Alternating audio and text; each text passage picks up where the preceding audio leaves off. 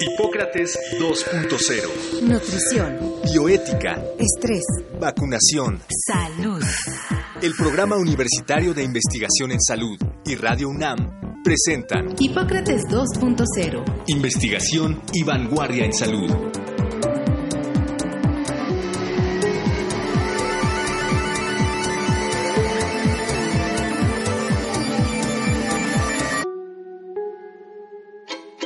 Las pastillas se toman con agua, refresco o con leche. ¿Se puede tomar dos medicamentos al mismo tiempo o con minutos de diferencia?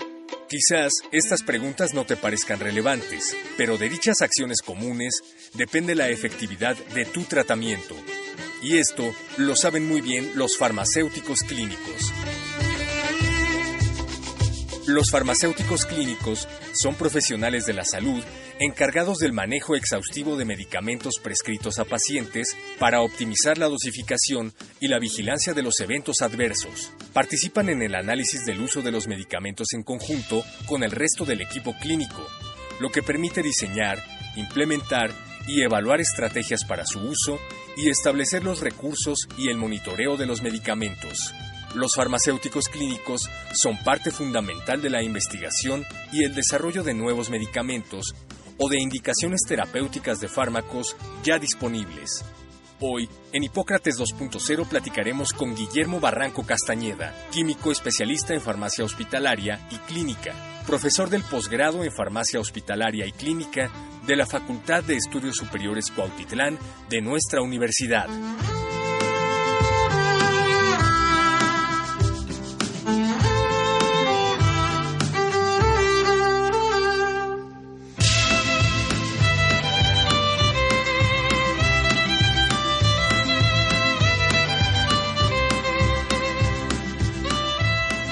¿Qué tal? Bienvenidos a Hipócrates 2.0. Yo soy Mauricio Rodríguez.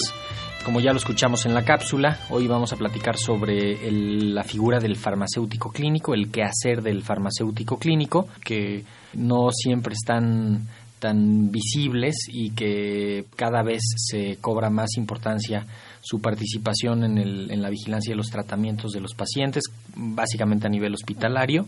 Invitamos a Guillermo Barranco Castañeda, que pues justamente tiene la especialidad en farmacia hospitalaria y clínica y tiene una actividad eh, importante en, en el ámbito de lo farmacéutico clínico. Así que, primero que nada, Guillermo, muchísimas gracias por estar en Hipócrates 2.0. Bienvenido. Muchas gracias. ¿Qué es el farmacéutico clínico? ¿Dó- ¿Dónde estudian? Eh, ¿Dónde trabajan? ¿O cuál es la diferencia con los farmacólogos clínicos? Ok, bien, para tú desarrollarte como farmacéutico clínico, por lo general en México debes de estudiar la carrera de químico farmacéutico biólogo o eh, licenciado en farmacia. De ahí, pues puedes tomar va- varias eh, vertientes, eh, la que tomamos varios de mis compañeros y yo, que fue la farmacia hospitalaria, posteriormente la farmacia clínica. Con respecto a la diferencia entre un farmacéutico clínico y un farmacólogo clínico, básicamente puedes tomar la dualidad, pero pues sí, aunque suenen muy igual, puede radicar una diferencia en que el farmacólogo clínico está en la plena investigación Sí. del desarrollo de un medicamento, ¿no? Desde fases preclínicas, fases Sí. clínicas y pues bueno, ya en hospital muchas veces nosotros estamos en la fase 4, que es la fase de comercialización. Sí, que es ya cuando los medicamentos ya están en uso. Bueno, aquí es donde entra una vertiente de, de muchos factores a considerar para que un paciente tenga un adecuado tratamiento, ¿no? Porque recordemos que hay pacientes con muchas patologías y eso es, significa a uso de muchos medicamentos, Exacto. ¿no? Y, y por ahí quería irme. El, el farmacéutico clínico básicamente está en un hospital, que no es su único campo de acción, pero tiene que ver con el uso de los medicamentos. ¿no? Sí, eh, la OMS lo marca, ¿no? El uso racional de los medicamentos que no se enfoca a racionalizar en cuestión de te doy una pieza o algo así, ¿no? Sino emplear el raciocinio Sí. humano para tener un buen puerto que es la cura de una enfermedad de un paciente. Claro, en, en los últimos años hemos visto un desarrollo de medicamentos increíble. Para todo ha habido eh, medicamentos nuevos, medicamentos eh, más efectivos, medicamentos más seguros y ciertamente el proceso de desarrollo de un medicamento pues se enfoca en algunas eh, cuestiones de seguridad básicas, en algunas cuestiones de interacciones básicas, pero después el uso en la población abierta casi que es como, como una caja negra y hay que estar muy pendiente. Entonces, mientras más medicamentos haya, más medicamentos se usan, por lo tanto, más interacciones hay y más respuestas del uso en la gente. Ahí salen las sorpresas y salen las, los hallazgos, las nuevas aplicaciones, las, los parámetros de seguridad y eso. Entonces, ahí está el, farmacéutico clínico, ¿no?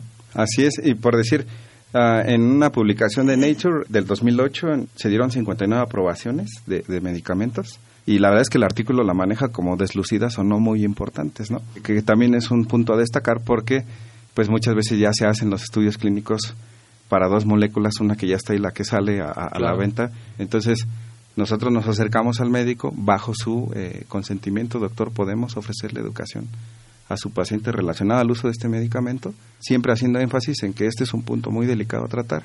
Entonces podemos negociar ahí, o lo trata, o lo trata usted o lo tratamos nosotros. Y que eso ilustra, ¿no? El, el quehacer del farmacéutico clínico. Justamente no es que ande de inspector viendo qué recetan los doctores y qué aplican el personal de enfermería, sino haciendo un análisis científico, crítico de potenciales interacciones eh, o incluso de asuntos técnicos en la administración. O sea, porque con todo respeto le puede hacer una recomendación al, al personal médico, pero también al personal de enfermería decirle, oiga, esto, eh, este medicamento tiene que pasar en tanto tiempo, no le debe de dar la luz y, simplemente asegurarse que enfermería ya lo sepa y que lo esté haciendo bien para usar las medicinas correctamente, ¿no? Creo que ese es el, el espíritu, usar las medicinas correctamente para que se tenga el, el efecto deseado. Mira, me hace recordar mucho a, Harold Hoffman, eh, premio Nobel de Química, en un libro que se llama Lo mismo y no lo mismo. Dice que toda persona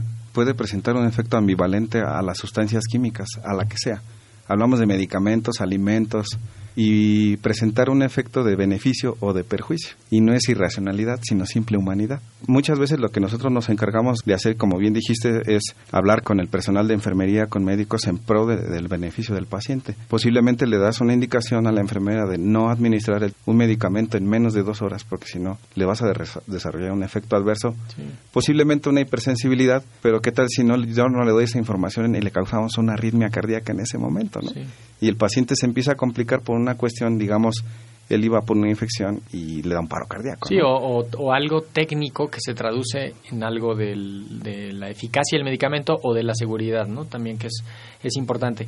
Obviamente, si lo pensamos en la casa de una persona que se toma una tableta o dos o tres medicamentos en el día, probablemente cuesta trabajo pensar en que hubiera un farmacéutico clínico detrás de eso, pero en los hospitales generalmente los pacientes están polimedicados, ¿no? Y en las terapias intensivas tienen muchos fármacos y tiene que haber alguien ahí, o sea, para garantizar el uso adecuado, óptimo, pues se, se incluye a la figura del farmacéutico clínico, que tiene un componente administrativo incluso eh, importante en el, en el hospital. Sí, a esa cuestión de administrativa que tú mencionas, está la figura del farmacéutico hospitalario, que es quien se encarga de control de medicamentos, inventarios, todo este tipo de cosas que no es nada, nada despreciable en el sentido de que si, digamos, ellos ayudan como a poner un GPS, por así decirlo, a los medicamentos y yo saber como farmacéutico clínico cuántas piezas le dieron a un paciente de X medicamento que posiblemente haya, se le haya sobreadministrado algo y presentó una respuesta clínica que el médico ni el equipo esperaba. Esa cuestión administrativa es sumamente importante. Por el otro lado, que mencionabas en, la cuestión de terapia intensiva, que es real, si hay medicamentos, a veces con una media de pacientes con una media de 20 medicamentos, todos van por la vena por lo general, y tienes que estar jugando, entre comillas, para saber qué medicamento puedes pasar por la misma línea o por la misma vena para que no genere una interacción o una incompatibilidad física y haga un cristal y, le haga un trombo posterior a la paciente, ¿no? También es, digamos, también de cierta manera un arte ir mediando todo este tipo de cosas para dar la medicación. Luego, adentro del paciente pues también interactúan los fármacos, ¿no? ¿Qué es lo que pueden hacer? Pues en cuestión metabólica, aumentar la concentración plasmática de uno o disminuir. Que, y, no digamos ya el componente genético del paciente, que, pues, puede ser que todo está bien, nada más que ese paciente tiene una variante genética del citocromo y entonces ya no metaboliza como estamos esperando y el efecto ya no es el que estamos esperando. Así es. Ahora, el farmacéutico clínico en los hospitales en México ¿Es una ficción o es una realidad? Yo creo que depende del contexto. afortunadamente hay hospitales privados que tienen una plantilla impresionante y desgraciadamente en el sistema público a veces nada más hay uno, ¿no? Y por decir casos de hospitales privados que tienen un farmacéutico por piso, ¿no? En oncología, unidad coronaria, que está encargado únicamente de la medicación y la atención de esos pacientes, que está con los médicos, entra a las entregas de los pacientes, hace recomendaciones en tiempo real ya valorado por todo el equipo, ok, si procedamos al cambio de esta medicación por lo que comenta o lo que aportó el farmacéutico en pro del beneficio del paciente, ¿no?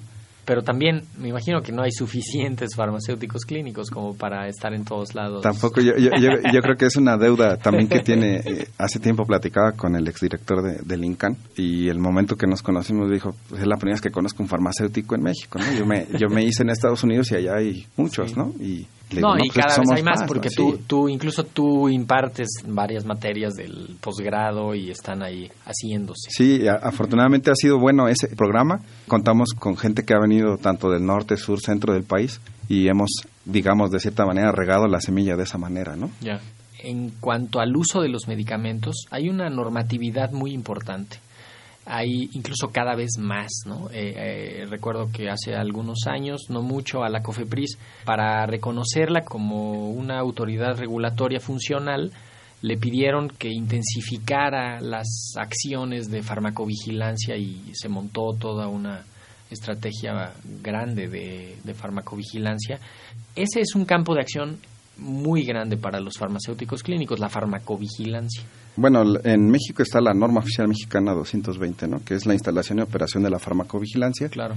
La verdad, al 100% desconozco por qué únicamente el farmacéutico se le atañe el papel de farmacovigilante, ¿no? Siendo que en otros países pues, la farmacovigilancia se efectúa hasta desde el mismo paciente. Hay países de primer mundo que quien más reporta un efecto adverso es el mismo paciente, ¿no?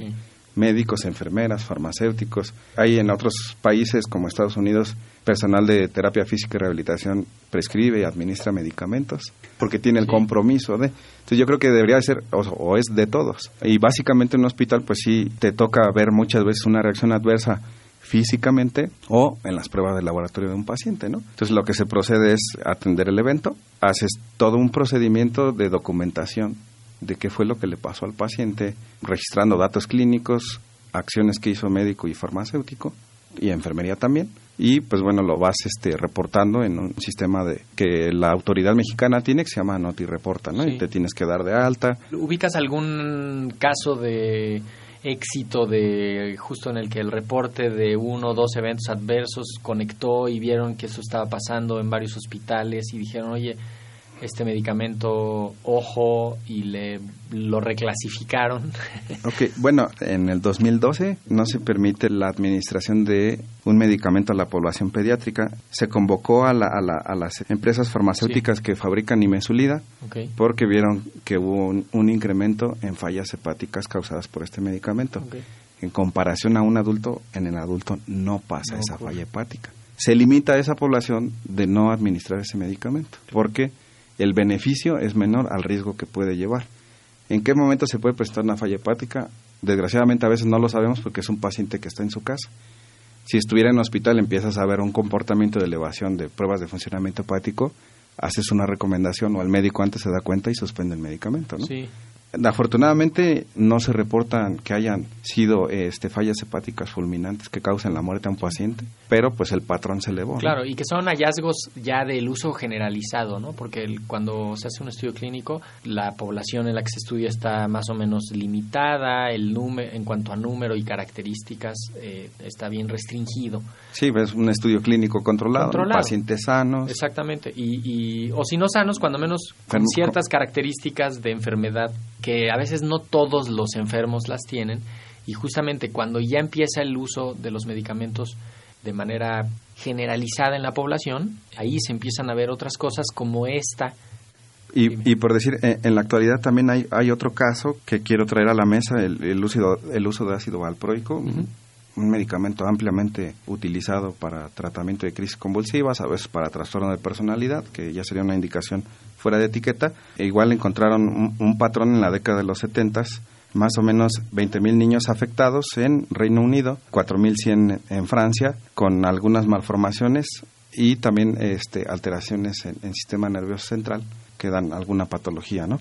¿Qué fue lo que hizo la Agencia Europea del Medicamento? Pidió a las farmacéuticas que hacen este medicamento poner una alerta que igual la población fértil, específicamente mujer, debe de emplear un método anticonceptivo alterno. En dado caso que no tenga este, paridad satisfecha o algo así, cambias de, de anticonvulsivante que no genere este efecto adverso. Sí, sí, justamente es vigilar la seguridad entre todos. Uno de los de las primeras máximas de la medicina hipocrática es primero no hacer daño, ¿no? Eh, justamente es el, el espíritu de la medicina es vamos a ayudar pero sin hacer daño. Quería preguntarte, Guillermo, el farmacéutico clínico fuera del hospital.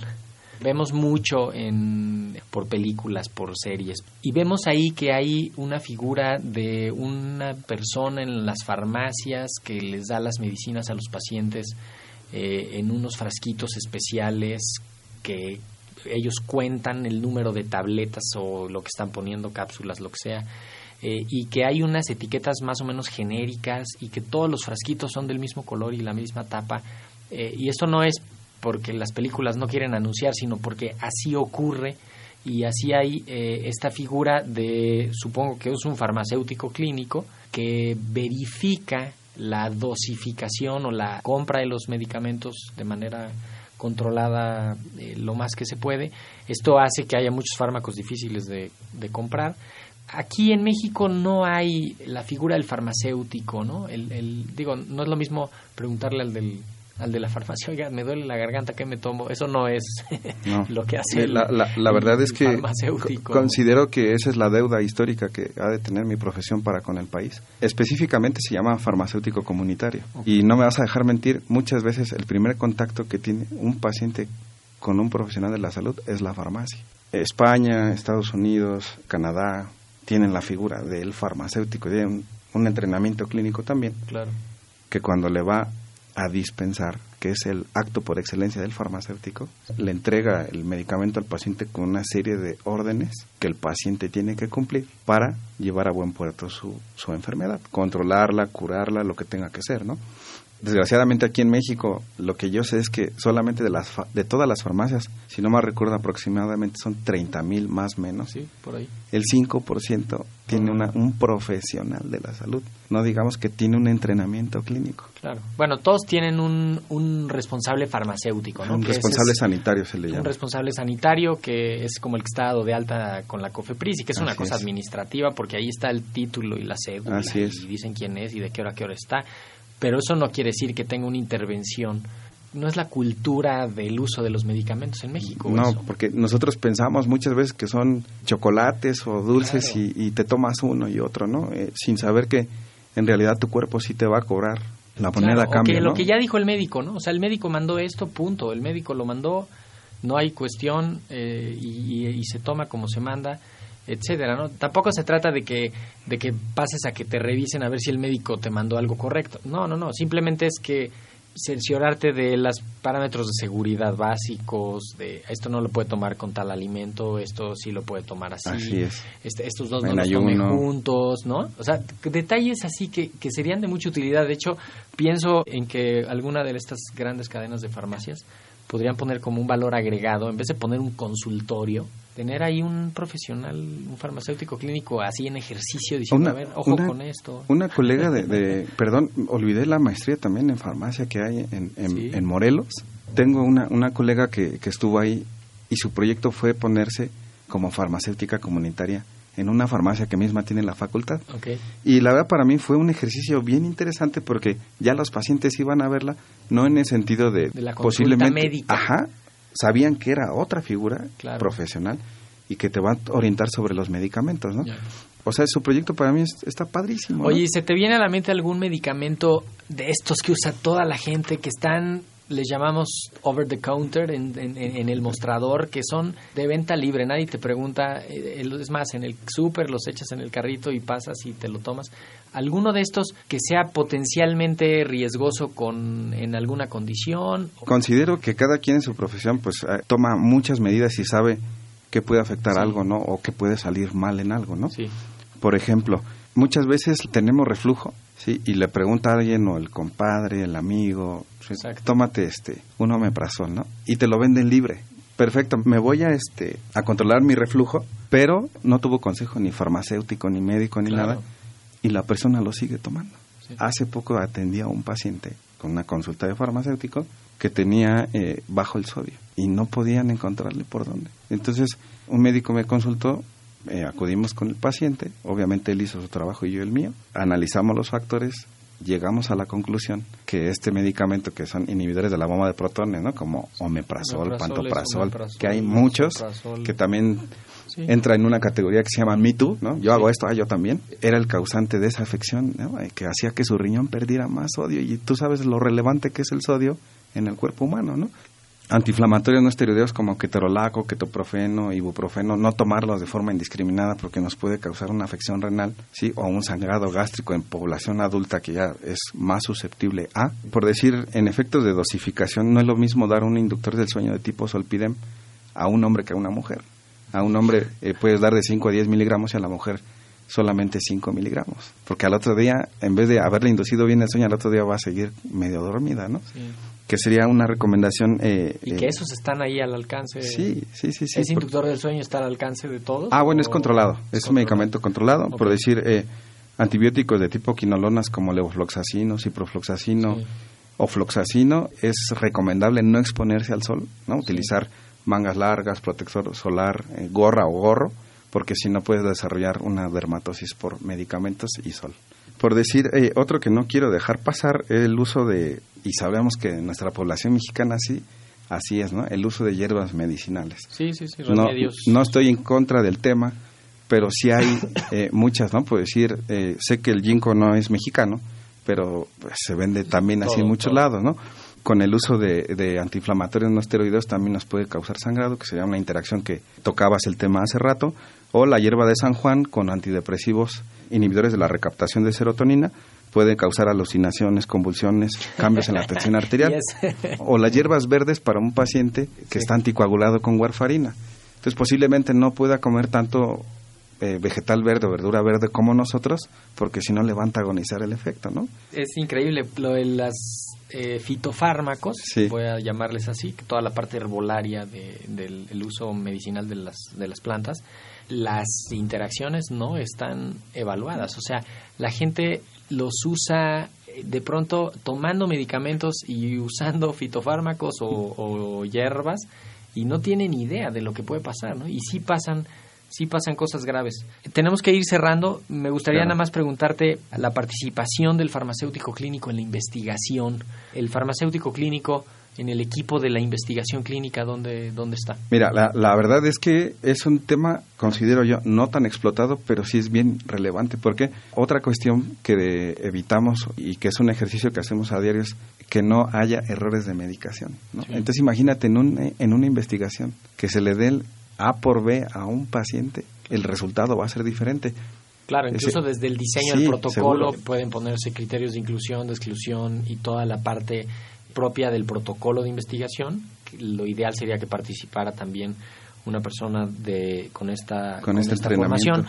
Se me antoja también pensar en el IMSS, en el ISTE que atienden muchísimas consultas que dan muchísimos medicamentos, no en los hospitales, sino en las clínicas de, de que están diarios sacando consulta. Ahí no hay farmacéuticos No clínicos no. controlando ni, ni de pronto diciendo, oigan, espérense porque...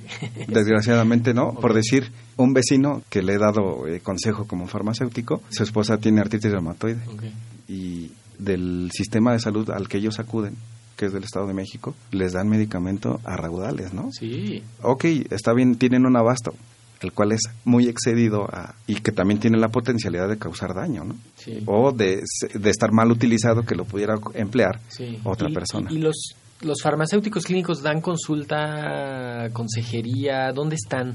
Digo, a ti te podemos encontrar en Twitter, por cierto, recuérdanos tu Twitter. arroba farmacéutico MX y también tengo mi correo electrónico que es farmacéutico MX arroba gmail.com Ok, y mi página de Facebook que es farmacéutico MX también. Entonces, i- igual por medio de un mensaje podemos concretar algo. He, he tenido la oportunidad de acudir a la casa de los pacientes por Sí. consejo de médico eh, obviamente ya es una relación más de confianza. Claro. A dar consulta de la planeación de la medicación del paciente, cómo tomar adecuadamente su medicación y todo y eso. trabajar con el médico, ¿no? Sí, La- pienso en los, en los adultos mayores que tienen una polifarmacia, que toman muchos medicamentos. Eh, Entiendo, el geriatra, el internista, quien lo está viendo, pues sí sabe, ¿no? Pero también no está de más sumar al equipo y de pronto pues una interconsulta con el farmacéutico, Es- nada más para que nos diga, porque yo siempre le estoy dando a mi tía este medicamento con un vaso de leche y resulta que era con lo único con lo que no se lo puedo. O sea, Sí. todo eso, para eso sirve el qué- farmacéutico. Qué bueno ¿no? que tomas ese caso. Y, y a mí se me olvidó decirlo hace rato. Tomar siempre medicamentos con agua. Hay casos de intoxicación para pacientes que emplean metrotexato a altas dosis y toman Coca-Cola. No se elimina el medicamento y se acumula. Igual híjole, no tomar jugo de toronja sería algo bien importante porque también tiene interacción en, en el citocromo. Sí. Sí, entonces siempre con agua, por lo general, a menos que el médico y el farmacéutico evalúen una opción adicional que tenga que ser tomado con otra cosa, se procede. Antes No, bueno, nos, nos, queda claro que justamente mientras más medicamentos haya en el arsenal terapéutico, más atención tenemos que poner, más tienen que saber los médicos, más tienen que saber el personal de enfermería, más tiene que saber todo el equipo y sin duda el farmacéutico clínico pues debe de estar por allá en el horizonte. Guillermo Barranco Castañeda, especialista en farmacia, eh, profesor del posgrado en la Facultad de Estudios Superiores de Cuautitlán acá en la UNAM. Muchísimas gracias por venir a Hipócrates 2.0. Muchas gracias, un placer. La próxima semana vamos a platicar sobre migraña, eh, de hecho vamos a hablar sobre dolor de cabeza, cefalea y abordaremos específicamente eh, el asunto de la migraña.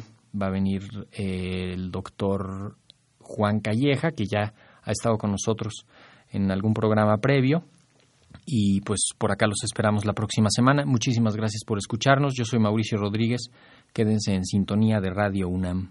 Agradecemos al doctor Samuel Ponce de León, coordinador del Programa Universitario de Investigación en Salud y coordinador académico de esta serie.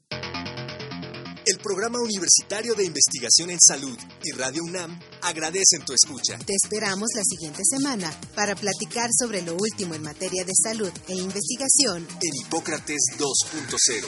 Investigación y vanguardia en salud. Se despiden de ti en la producción Patti Gamboa, Héctor Castañeda y Alejandra Gómez. Hipócrates 2.0. Radio UNAM. Experiencia sonora.